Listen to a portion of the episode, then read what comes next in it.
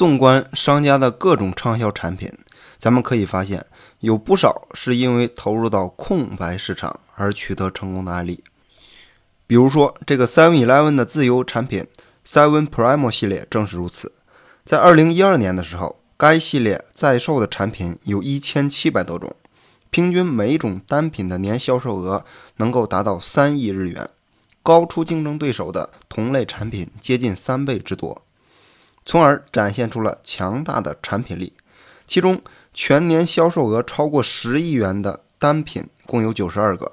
这一销售业绩在整个流通业的自有产品当中是绝无仅有的。与青山鲜花市场相同，Seven Prime 系列的产品热销也是来自于对空白市场的精准把握。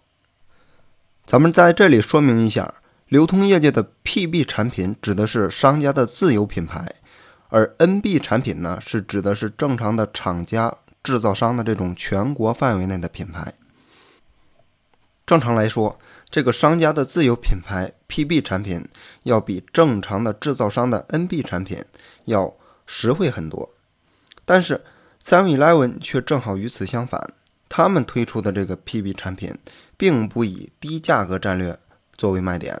而是更注重对品质的追求，并且铃木敏文还要求他们集团内所有的零售企业，无论是便利店、超市还是百货商场，都要以同样的价格来销售同一系列的 PB 产品。对此，公司的内部出现了很多反驳的声音。有的人认为，顾客之所以购买商家的自有品牌，就是看中的价格实惠这一点。同时，还有的人认为。对于让集团内所有店铺采用相同定价售卖同一系列产品的尝试，也是非常不合理的。比如说，三米莱文便利店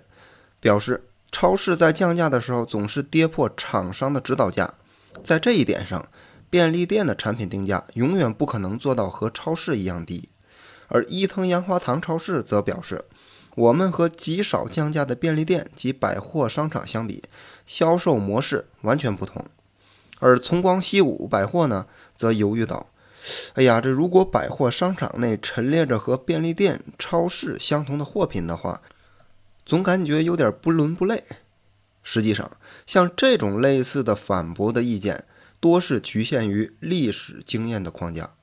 如果站在顾客的立场上思考的话，那么会得出什么样的答案呢？只要顾客觉得这个东西值得花上两百日元来购买，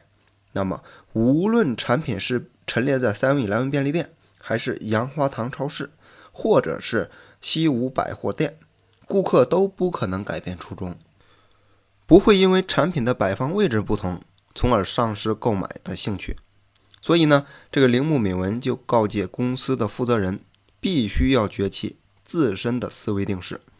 之所以让杨华堂、三米莱文便利店和从光西武百货以相同的定价上线相同的产品，是为了全方位的推出令顾客感到有价值、愿意购买的崭新的产品。最终，这一方案得到了集团各公司负责人的全方位的支持和理解。同时呢，铃木敏文还说服了过去由于自家的 NB 产品。而不愿意为流通企业生产 PB 产品的大型制造厂家，让对方和三 e 莱文的集团开发部门组成团队，不断的来研发侧重于高品质的产品。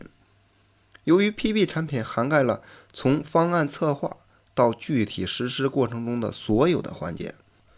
不但呢能够节省广告宣传费用和销售经费，也可以根据实际的销售情况。及时的调整产量，从而来减少产品的损耗。这些成本的减少，又带动了产品价格的下降，反而能够实现经济实惠。另外呢，与绝大多数其他商家的 PB 产品不同的是，这个三温 Prime 系列的产品全部都清晰的印有制造商的厂名和厂址，此举也顺应了顾客对产品安全性的要求。像这样。相较于流通行业一边倒的注重低价格优势的 PB 产品，三味莱文集团的这个三 Prime 系列既实现了与全国流通的 NB 产品同质量的这个高品质，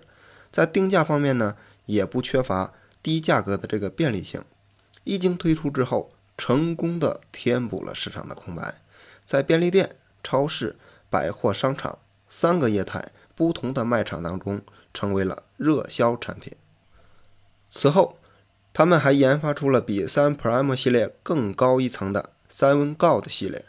这一系列的产品在适中的价格范围内，提供了更地道的口感和比专卖店更胜一筹的卓越品质，